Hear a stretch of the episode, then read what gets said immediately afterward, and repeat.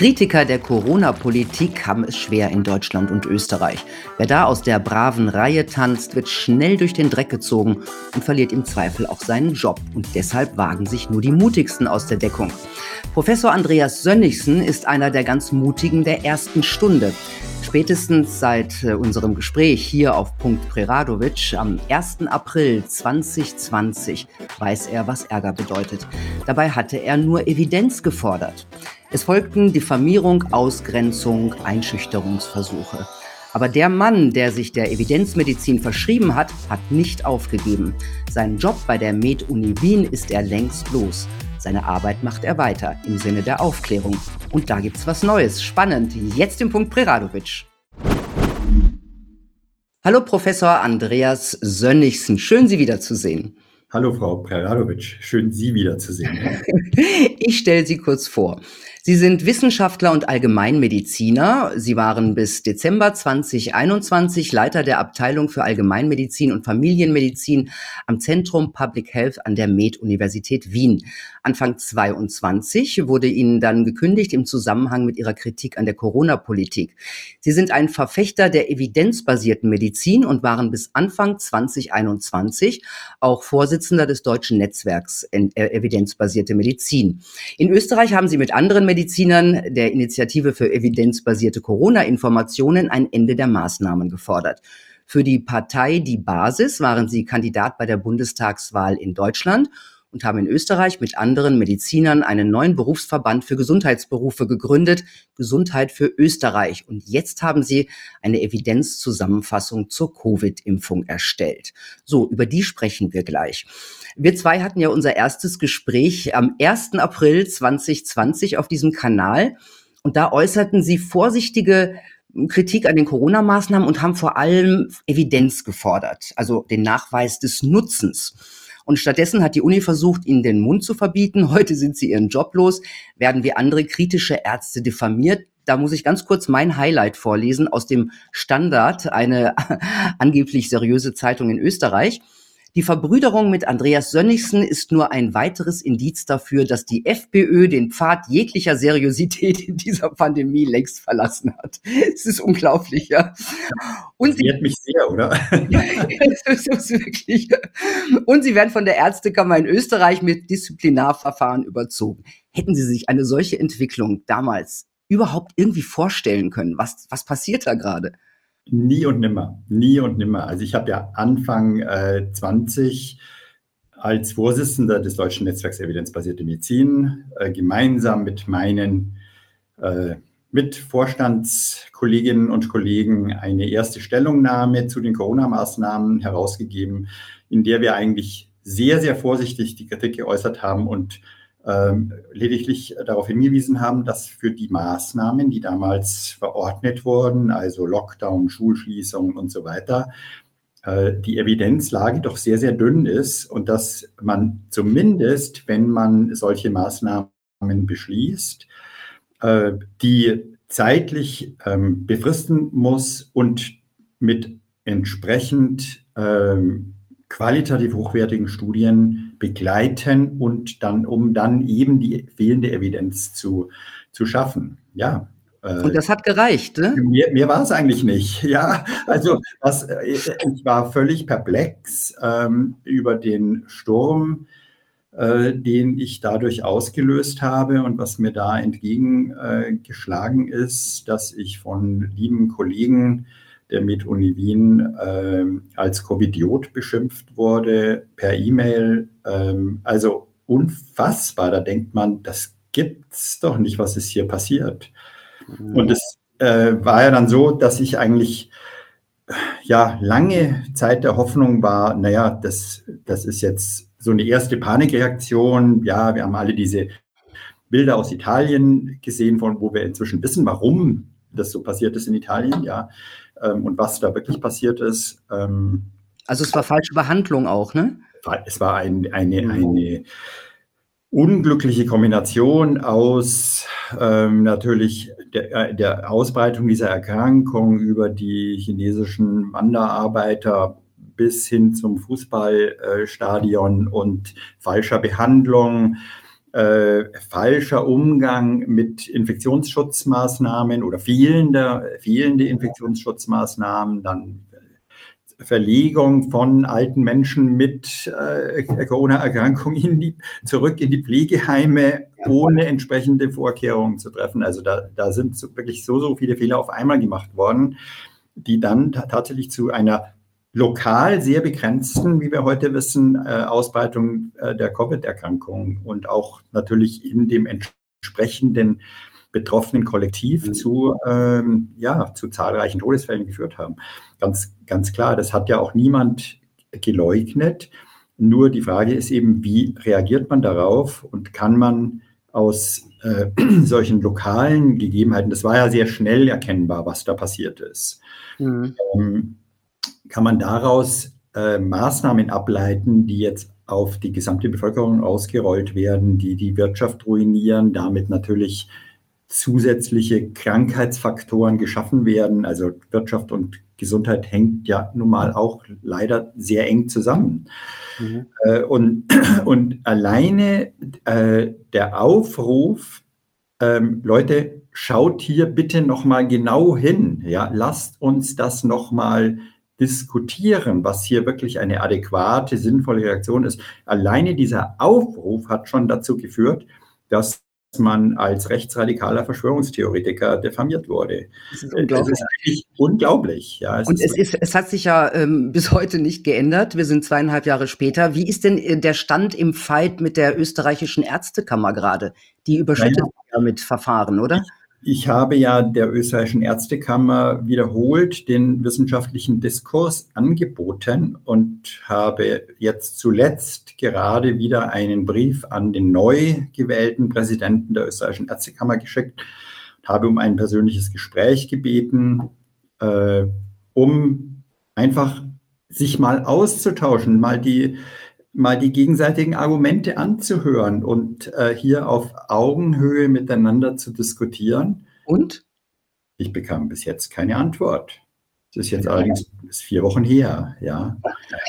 Also. Wer weiß, vielleicht kommt noch was. Vielleicht kommt ja noch was. Die Hoffnung stirbt zuletzt. Und ich meine, das ist natürlich das, was ich als was mich ja dann auch in dem 20er Jahr letztendlich so weit gebracht hat, dass ich äh, den Entschluss gefasst habe, ja, ich muss jetzt selber aktiv werden, ja. Und was mhm. dann dazu geführt hat, dass ich mich eben in die Politik begeben habe, auf, dies, auf das politische Schlachtfeld äh, und bin, bin dann in die Basis gegangen, habe für die Basis ja auch für den Bundestag kandidiert und bin nach wie vor in der Basis aktiv. Also ich bin ja äh, äh Vorsitzender des Kreisverbands München, äh, der Basis. Und äh, wir bereiten jetzt natürlich, fangen jetzt an, die Landtagswahl vorzubereiten. Also wir, wir haben die Hoffnung noch nicht aufgegeben, ja, dass nee, Hoffnung darf man auch nicht. Auch zunehmend äh, Menschen äh, aus diesem Wahn erwachen und erkennen, äh, was hier in den letzten zweieinhalb Jahren passiert ist. Das ist weit weg von Wahrheit, weit weg von Evidenz, weit weg von rationalem Herangehen an Probleme. Mhm. Als Sie Ihre Stelle bei der Med-Uni verloren haben oder auch schon vorher, ähm, sagen wir mal, Ärger hatten, haben Sie da eigentlich Unterstützung bekommen von Kollegen und Studenten? Innerhalb der Med-Universität? Ja. Minimal. Minimal. Also da, da, da gibt es natürlich, da gibt es natürlich äh, Menschen, die, die noch rational denken können, die nicht in jeder Hinsicht äh, einer Meinung sein müssen. Ja, das habe ich ja auch nie verlangt und erwartet. Ähm, aber die bereit sind, einen Diskurs zu führen. Äh, das Erstaunliche ist, dass diese Menschen an der Med-Uni mich mit ihrer privaten E-Mail-Adresse kontaktiert haben, mit mir nur privat Kontakt haben wollten und auf keinen Fall wollten, dass sie in irgendeiner Weise äh, in Erscheinung treten. Ja, das kenne ich auch von alten Kollegen von mir. Die schreiben mir auch nur unter ihrer Privatadresse, ja. ähm, um sich dann ein bisschen auszukotzen, sagen wir es mal. Ähm, äh, Sie haben ja viel mit Studenten gearbeitet. Wie haben Sie denn diese junge Generation in dieser Corona-Krise erlebt? Früher ja. gingen von Jungen häufiger mal Revolten aus. Ja, das ist eigentlich ein, doch ein eher erschreckendes Bild, muss man sagen. Da gibt es natürlich auch eine, eine Fraktion von, von Studierenden, die mitdenken, die äh, offen sind für Diskurs. Also ich habe mit äh, Studenten sehr intensive und gute Gespräche geführt, aber die Mehrheit der Studenten, muss man sagen, ähm, sind äh, absolut auf Linie und äh, folgen dem Mainstream und folgen dem Narrativ, das von der Regierung und ihren vermeintlichen Wissenschaftlern vorgegeben wird. Das ist verrückt und dabei handelt es sich ja um Medizinstudenten. Das ja, heißt, die sollten ein Interesse daran haben, da mal ranzugehen und das mal und mal sich auf allen Seiten zu informieren, oder? Ja, ja. okay. sollte, man, sollte man meinen, ja, sollte man meinen. Wäre eigentlich, sagen wir mal, das wäre ja eigentlich und ich meine, das war ja meine Herangehensweise auch. In, ich habe ja Vorlesungen, ich habe ja die Einführungsvorlesungen im ersten Semester gehalten und ich habe eigentlich mein, mein Fokus äh, in dieser Vorlesung war, Leute, hinterfragt, was euch erzählt wird in der Universität. Ja, also da gibt es ja nun zahlreiche Beispiele aus der Medizingeschichte, von Paracelsus äh, bis Semmelweis, ja. Äh, von, von innovativen Ärzten, die äh, versucht haben, über Studien, über Beobachtungen neue Evidenz zu erkennen, Fortschritt zu, äh, zu, voranzubringen in der Medizin, äh, die diffamiert und ausgegrenzt wurden. Ja? Paracelsus ist in Basel verjagt worden, Semmelweis ist in Wien verjagt worden. Also äh, selber denken, glaubt nicht alles, was euch erzählt wird. Vor allen Dingen natürlich weil leider ja ähm, auch eine Forderung des, äh, des EBM-Netzwerkes Interessenkonflikte in den Universitäten nicht deklariert werden, ja, nicht mal deklariert werden. Ähm, also ein, ein Professor für ein medizinisches Spezialgebiet, der nun eine Vorlesung hält und der aber tiefst verstrickt ist mit der pharmazeutischen Industrie oder mit der Medizinprodukteherstellung, der müsste zumindest im Rahmen seiner Vorlesungen seine Interessenkonflikte angeben. Nicht mal das geschieht. Ja. Eigentlich müsste man fordern, also universitäre Lehre darf eigentlich überhaupt nicht mit Interessenkonflikten belastet sein. Ähm, das heißt aber natürlich, dass wir ein, völ eine, ein völliges Neudenken im Hinblick auf die universitäre Handlungs-, Forschungstätigkeit, äh, Ausbildung etc. Äh, entwickeln müssen, ähm, auch was die Finanzierung anbetrifft. Ja. Also die Universitäten, die heute zunehmend mehr eigentlich in die Situation gedrängt werden, ähm, sozusagen gewinnen kann eigentlich nur noch jemand, der möglichst viele industrielle Drittmittel an Land zieht. Mhm. Ähm, in der Medizin ist das natürlich dann meist die, Pharma, die Pharmaindustrie. Ne? Ja, das ist die Pharmaindustrie. Das sind natürlich bei den Kardiologen zum Beispiel sind es natürlich die, die Medizinproduktehersteller, die da die äh, TAVIs, äh, diese künstlichen Herzklappen, die da eingebaut werden können und so weiter entwickeln oder Herzkatheter mit Techniken, Stents und so mhm. weiter und so weiter. Also Aber das ist sehr vielfältig, ja. Mhm, ja, ich, da, müsste viel, da müsste einiges auf den Kopf gestellt werden. Kommen wir jetzt mal zu Ihrer Evidenzzusammenfassung zur Covid-Impfung, äh, die Sie jetzt veröffentlicht haben. Ganz kurz nur zum Verständnis, äh, wie sind Sie da vorgegangen? Wir sind, sagen wir mal, auf dem Niveau einer sogenannten S1-Leitlinie. Das heißt, es ist ähm, ein Konsensus von Experten in, ja, mit einer gewissen Expertise in evidenzbasierter Medizin, in der Literaturrecherche, in der Interpretation von Studien. Und diese Leute sind zusammen, äh, haben sich zusammengesetzt und ähm, äh, wir haben einfach mal nachgeschaut, ja, wie, wie ist denn die, wie, was für Evidenz haben wir und wie ist die zu bewerten? Das ist ja nun der nächste wichtige Punkt, dass man eigentlich ein Quality Appraisal macht und sozusagen nach Grade wäre jetzt das, der Standard heute, dass man einstuft, ähm, ja, ist es, ist das wirklich zuverlässige Evidenz oder ja, wie in, in, um das in Grade-Terminologie auszudrücken, ist das Evidenz, wo wir ein sehr hohes Risiko haben, dass wenn wir weiter forschen, unsere Schlüsse eigentlich nochmal umkehren müssen. Mhm. Ja. Ähm, leider das, das, das kann man jetzt sehr pauschal schon sagen. Äh, der Großteil der Literatur, der bis jetzt zu diesen Impfungen vorliegt, ist qualitätsmäßig so schlecht, dass wir von der Evidenzstufe her eigentlich sicher sein können, dass weitere Forschung völlig andere Ergebnisse erbringen wird. Ja, eben. Also als ich das durchgelesen habe, ähm, Sie haben sich ja mit vielen Studien, also mit den Zulassungsstudien und auch mit den nachfolgenden Studien beschäftigt.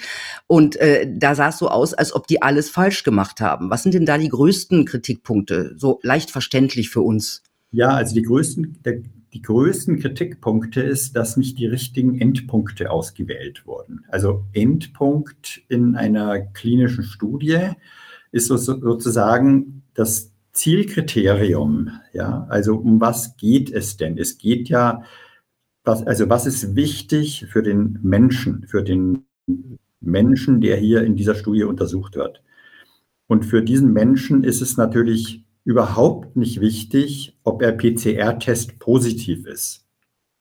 Das ist ja völlig irrelevant. Ja? Also ob ich jetzt einen positiven PCR-Test oder, oder einen negativen habe, das ändert an meiner Lebensqualität null. Entweder Sie sind krank oder nicht. Relevant ist, ich bin krank. Ja. ja. So, äh, aber es geht noch eine, eine Stufe weiter. Es sind, wurden ja dann auch in den Zulassungsstudien durchaus symptomatische Covid, symptomatische PCR-Test positive Covid-Erkrankungen als Zielkriterium festgelegt. Das ist aber eigentlich auch nicht relevant, weil die symptomatische PCR-Test positive Covid-Erkrankung ist, um es mal banal zu sagen, ein Schnupfen. Mhm. Und ob jetzt jemand einen Schnupfen kriegt oder nicht, ist irrelevant. Darüber haben wir uns in der Medizin noch nie Gedanken gemacht, dass man deswegen zum Beispiel eine Impfung entwickeln müsste. Also warum machen wir uns Gedanken über, ja, sollen wir da eine Impfung entwickeln, ja oder nein? Das sind natürlich die schweren Fälle, also mindestens mal Hospitalisierung, aber noch mehr natürlich der Todesfall. Ja. Und, das wurde Und in Studien sind ja, die, sind ja die schweren Fälle gar nicht in entsprechender Häufigkeit aufgetreten, weil sie so selten sind, äh, dass man darüber in den Zulassungsstudien überhaupt keine Aussage machen konnte. Verrückt, ne? Ja. Aber ich verlinke die äh, Studie auch unter dem Video, da kann sich das jeder mal durchlesen. Also man versteht es auch, also ich habe es verstanden, dann versteht ihr mhm. draußen das da auch. Ähm, wie erklären Sie sich denn diese schlecht gemachten Studien? Sollen da Ergebnisse geschönt werden? Naja, also wenn man sich jetzt mal nur die BNT-Studie äh, von BioNTech Pfizer anschaut, die Zulassungsstudie, dann, und dann wenn Sie wirklich den ganzen Text mal durchlesen, dann werden Sie einen ganzen Absatz finden, in dem genau explizit dargestellt wird, Pfizer hat das Studienprotokoll entwickelt, hat die Rekrutierung übernommen, hat die Betreuung der Patienten übernommen und hat die Auswertung übernommen. Unabhängige Studie. Unabhängige Studie. Ich sage immer meinen Studierenden, sage ich in so einem Fall, das ist so, wie wenn ich jetzt euch eine Vorlesung halte und die Prüfung, die macht ihr nachher selber, ihr schreibt sie dann auch selber und ihr wertet sie auch selber aus. Mhm. Ja. Das, das ist, das wird uns heute als hochwertige Wissenschaft verkauft. Im New England Journal of Medicine, dem höchst gerankten medizinischen Journal der Welt. Mhm. Oder im Lancet, das ist das Gleiche. Ja. ja, es ist einiges auf den Kopf gestellt. Ähm, Sie zitieren ähm, in Ihrer Zusammenfassung eine Studie, in der steht, es müssen 26.000 Menschen geimpft werden, um einen Covid-Todesfall zu verhindern. Kann man denn abschätzen, wie viele bei 26.000 Geimpften möglicherweise an der Spritze sterben? Naja, das ist der nächste Punkt. Also erstens mal muss ich gerade korrigieren, das steht so natürlich nicht in der Studie, sondern das kann man aufgrund der Daten, die in der Studie stehen, selber ausrechnen. Okay, also das, das haben Sie dann für mich erledigt. Das haben, das habe ich sozusagen oder haben wir für, für, äh, für Sie erledigt. Ähm, so, und jetzt ist das, der nächste Punkt ist natürlich jetzt genau äh, das, jetzt sind wir wieder bei den Endpunkten. Es gibt ja dann äh, nach den Zulassungsstudien, gab es ja entsprechende Beobachtungsstudien aus Israel, aus dem UK und so weiter. Was hat man da gemacht? Da hat man als Endpunkt oder als Zielkriterium hat man Hospitalisierungen und Todesfälle genommen. Wäre ja eigentlich mal richtig, ja, habe ich ja gerade vorher gefordert. Nur, man hat es auf Covid-bedingte Hospitalisierungen und Covid-bedingte Todesfälle reduziert, das Zielkriterium. Das heißt, Probanden dieser Studie, die wegen einer anderen Ursache ins Krankenhaus gekommen sind oder wegen einer anderen Ursache verstorben sind, sind in dieser Studie nicht erschienen. Ja, also wurden, die wurden nicht als Todesfälle oder hospitalisierte Fälle gezählt. Es zählten nur die Covid-assoziierten Todesfälle und die Covid-assoziierten äh, Hospitalisierungen. Und jetzt genau das, was Sie gerade gesagt haben. Äh, Todesfälle und Hospitalisierungen aufgrund von Nebenwirkungen durch die, äh, durch die Impfung sind unter den Tisch gefallen. Das richtige, aus Sicht der evidenzbasierten Medizin, richtige Zielkriterium oder die Zielkriterien wären gewesen Gesamtmortalität, also Gesamttodesfallrate und Gesamthospitalisierungsrate. Aber wie sieht die denn aus? Ja, und die werden uns verschwiegen. Aber ich habe schon was über die Gesamtmortalität bei Ihnen gelesen, ähm, bei ungeimpften, einmal geimpften, zweimal und geboosterten. Es gibt einzelne Studien, äh, die, die tatsächlich die Gesamtmortalität auch untersucht haben. Und bei diesen Studien ist es so, dass man ähm, bewusst die rausgepickt hat, bei denen es sozusagen richtig rum war. Also man hat jetzt zum Beispiel, je nachdem, was besser war, äh, hat man nur die dreifach Geimpften, für die dreifach Geimpften die Gesamtmortalität berichtet. Oder man hat nur für die doppelt Geimpften. Also je nach, das ist so, dass in diesen Studien, das sind natürlich auch einfach Zufälle, ja. Je nachdem, welche Fallzahlen man auch untersucht, sind diese Zufälle stärker oder weniger stark ausgeprägt. Und man hat in den Studien, in denen man sozusagen die Gesamtmortalität jetzt herausstellen wollte, hat man, äh, hat man die, also genau das gemacht, was wir natürlich aus evidenzbasierter Sicht nicht machen dürfen, nämlich das sogenannte Cherry Picking, ja, das heißt, man sucht sich oder das Rosinenpicken, ja, man sucht sich nur die Ergebnisse raus, die sozusagen ins eigene Narrativ passen. Und das ist gemacht worden. So, und dann ist noch ein schwerwiegender Fehler in praktisch allen Studien. Es wurden nur die Todesfälle gezählt, die 14 Tage nach der zweiten oder dritten Impfung aufgetreten sind. Das heißt also, die Zeit zwischen der ersten Impfung und der zweiten oder dritten, je nachdem, welche Studie es war, wurde nicht gezählt. Ja, also wenn, wenn jemand sozusagen unmittelbar an den Folgen der Impfung verstorben ist, dann ist der nicht als Todesfall in die Studie eingegangen. Also, genau, erst 14 Tage nach den jeweiligen Impfungen genau. wurde überhaupt gezählt. Genau. Ja, das ist natürlich. Ähm, das ist ja Humbug, weil kein Mensch, der sich impfen lässt, kann diese 14 Tage überspringen. Ja, richtig. Und ähm, es gibt ja auch dazu Zahlen. Ähm, und jetzt, aber es gibt ja auch, das lese ich bei Ihnen, im Gegensatz zu 2020, äh, im Jahr 21 in Deutschland eine durchaus hm, relevante Übersterblichkeit von 2,8 Prozent, schreiben Sie. Kann man die mit der Impfung in Zusammenhang bringen? Ja, also da gehen die Spekulationen natürlich durchaus äh, kontrovers auseinander, muss man ganz ehrlich sagen. Ähm, ich halte das für sehr wahrscheinlich.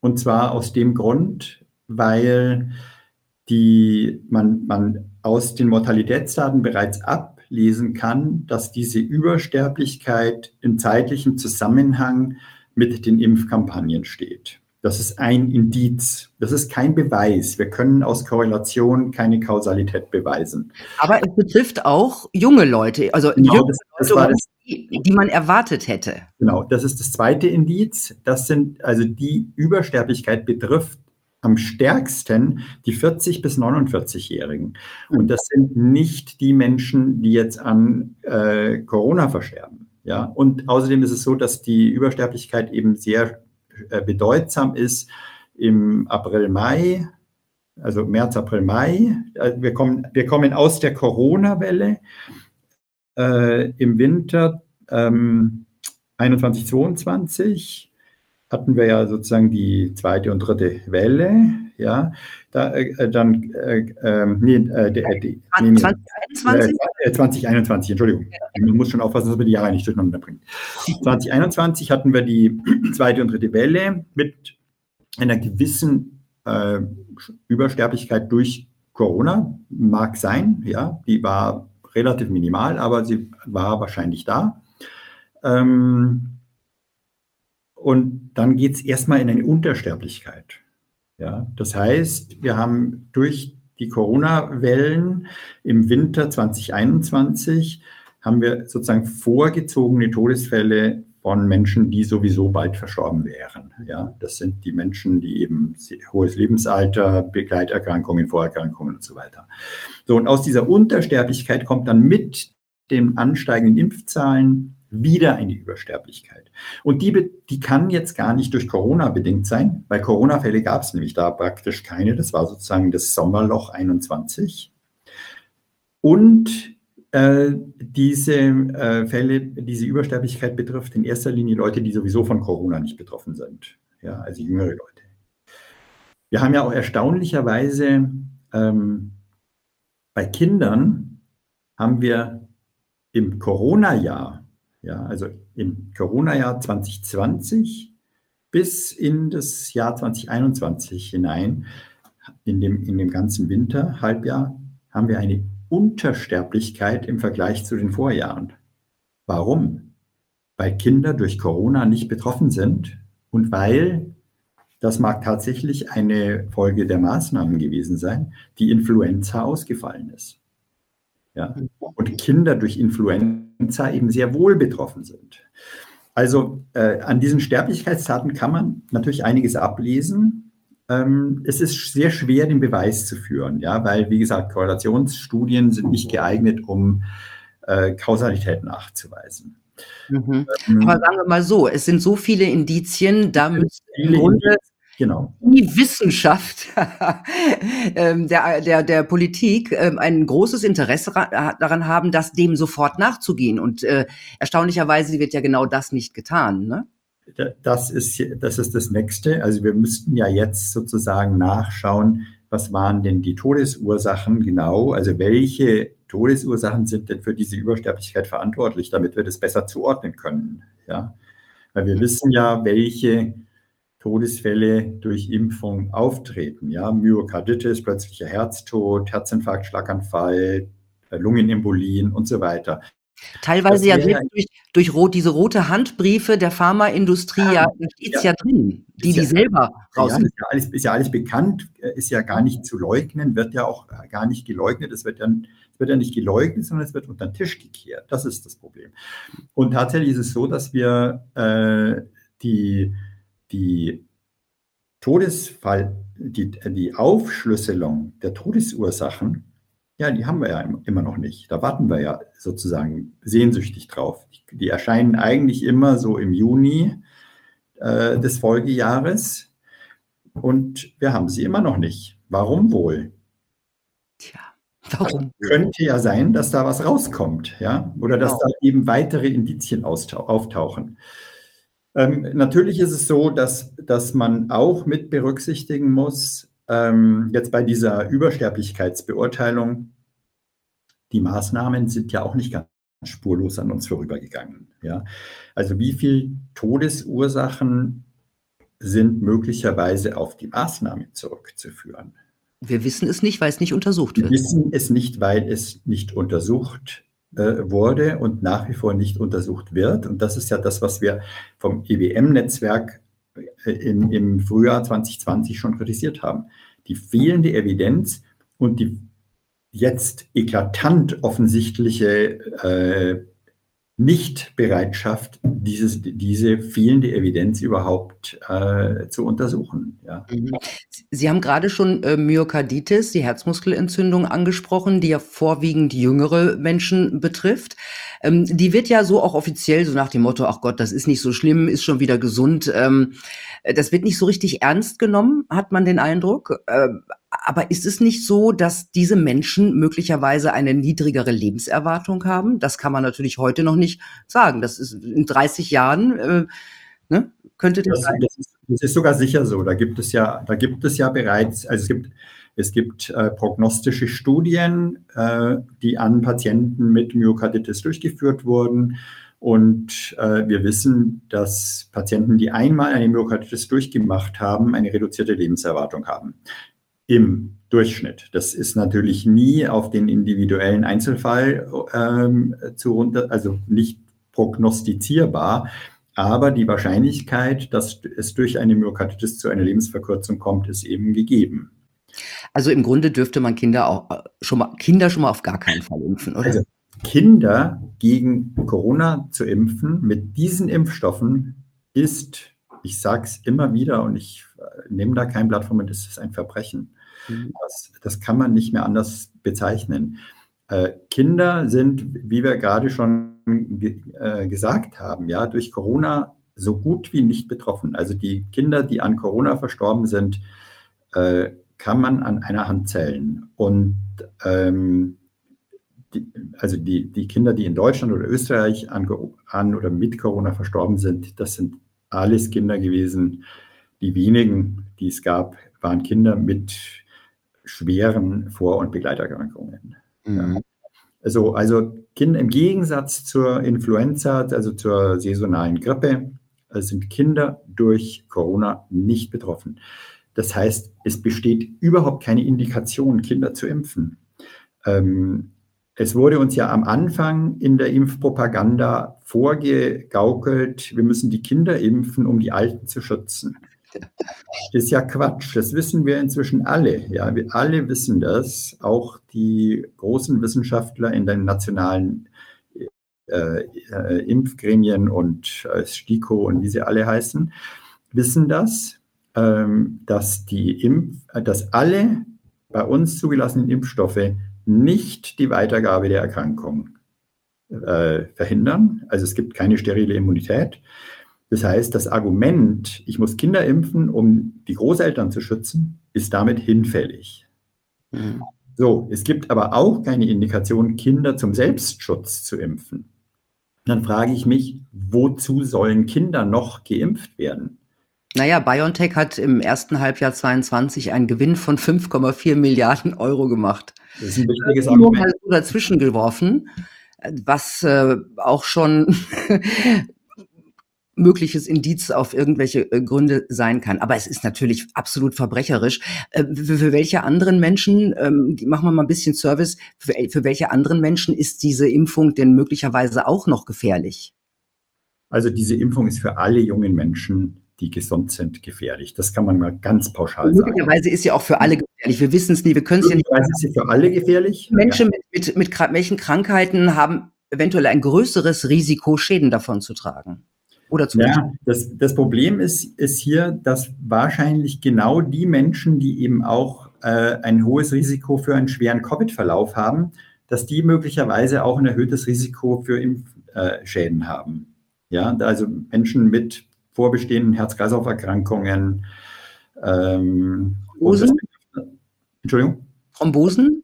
Thrombosen, Lungenembolie, Herzinfarkt, Schlaganfall, ja, das wären so die Standarderkrankungen, die, die, die sowohl natürlich ähm, äh, für schwere Covid-Verläufe prädisponieren, also das Risiko erhöhen, als auch möglicherweise für Impfschäden.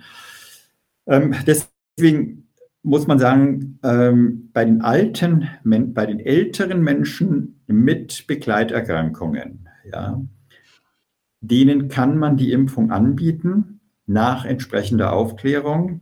Und dann muss jeder für sich selber entscheiden, lasse ich mich impfen oder lasse ich mich nicht impfen. Ich, also ich, ich, ich, bin ja, ich bin ja erstens mal kein prinzipieller Impfgegner und ich bin, prinzip, ich bin auch nicht mal ein prinzipieller Gegner von Covid. Wir müssen sagen, dass diese Impfung auch gar keine Impfung im herkömmlichen Sinne ist. Es ist eine völlig neue Technik mit nicht äh, mit keinen ordentlichen zu, zu, äh, also Studien und keiner ordentlichen Zulassung. Ja? ja? Also da darf man bestimmt niemanden zwingen, sich das Ding reinzujagen. Also Ja, das geht gar nicht. Also, also Impfzwang, auch indirekter Impfzwang geht gar nicht. Also die, dass, dass in Deutschland nach wie vor diese einrichtungsbezogene Impfpflicht besteht, ist, das äh, kann man auch nur, nur noch als verbrecherisch äh, bezeichnen, weil äh, das betrifft ja auch in erster Linie, also in der Krankenpflege arbeiten sehr viele junge Leute, junge Frauen, äh, wo wir überhaupt keine Daten haben, was die Langzeitsicherheit anbetrifft. Gar keine Daten haben können, weil wir, weil wir entsprechende Langzeitverläufe ja noch gar nicht beobachten konnten. Ja, die werden mit diesem experimentellen Impfstoff äh, äh, geimpft und es wird ihnen vorgegaukelt durch die Propaganda, dieser Impfstoff ist ausreichend untersucht und sicher. Und das stimmt einfach nicht. Das ist einfach glatt gelogen. Ja, dieser Impfstoff kann gar nicht ausreichend untersucht worden sein, weil es diesen Impfstoff noch gar nicht lang genug gibt und wir gar keine randomisiert kontrollierten Studien mit entsprechend langer Beobachtungszeit und hoher Fallzahl haben, die das beweisen könnten. Glauben Sie, dass die endgültige Zulassung überhaupt jemals kommt? Oder ist diese Notfall- oder bedingte Zulassung quasi das, das neue Normal? Also ich bin mir, ich bin mir sicher, dass diese Impfstoffe vom Markt verschwinden werden. Das wird, also die Wahrheit kommt immer ans Licht. Und äh, wenn ich mir äh, die, die Neuzulassungen von Medikamenten der letzten 20, 30 Jahre anschaue, ähm, da gab es zahlreiche Medikamente, wo es zu einzelnen Todesfällen gekommen ist. Einzelnen Todesfällen. Die waren sofort wieder vom Markt. Ja, ob das jetzt Lipobay oder Reduktil oder was auch immer. Also da gibt es auch Vioxx. Ja. Die Impfung gegen die Schweinegrippe nicht vergessen. Die Pandemrix, wobei die Pandemrix-Impfung wahrscheinlich keine Todesfälle verursacht hat, sondern eben diese besondere Form der Epilepsie. Ähm, Narkolepsie, oder? Aber, genau. Mhm. Ähm, äh, die sind, also alle diese Medikamente sind vom Markt verschwunden. Ja, und zwar relativ schnell. Und das wird bei diesen Corona-Impfstoffen noch nicht anders sein. Naja. Das, also das ist, noch, ist zumindest meine Hoffnung, dass es so kommen wird. Aber bisher wurde auch noch keines äh, dieser vorher genannten Medikamente so mit so, so, einer geballten wissenschaftlichen und politischen und medialen Macht verteidigt. Ja. Das ist wahr, ja, das ist wahr. Und die, also die Möglichkeit, äh, eröffnet, hat ja nur die Angst, muss man sagen. Denn Menschen, die Angst haben, äh, also Angst ist der Gegner der Vernunft. Ja? Also wenn man Angst hat, ist man eigentlich nicht mehr in der Lage, rational zu überlegen.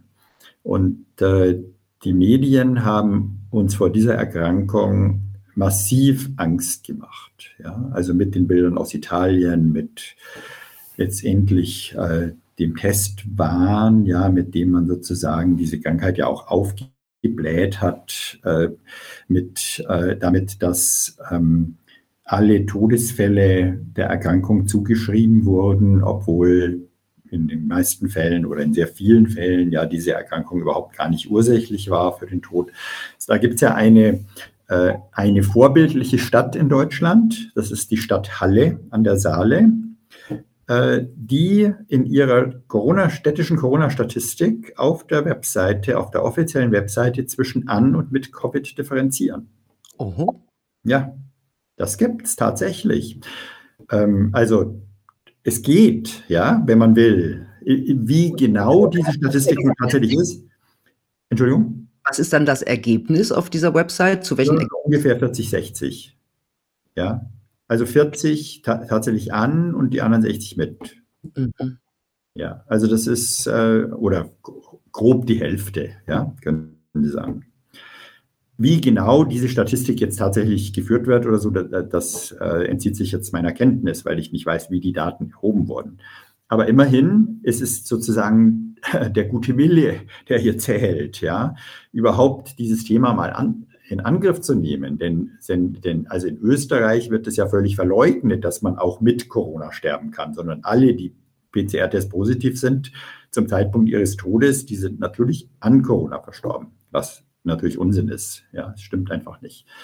Dazu ist dieser PCR-Test natürlich auch ja gar nicht geeignet, um, um der PCR-Test ist ja gar nicht geeignet, um tatsächlich eine Erkrankung festzustellen. Das ist ja ein, ein, ein diagnostischer Test mit einer eingeschränkten Sensitivität und Spezifität, der einem Hinweise geben kann, welche Erkrankung vorliegt, wenn gleichzeitig entsprechende Symptome vorliegen.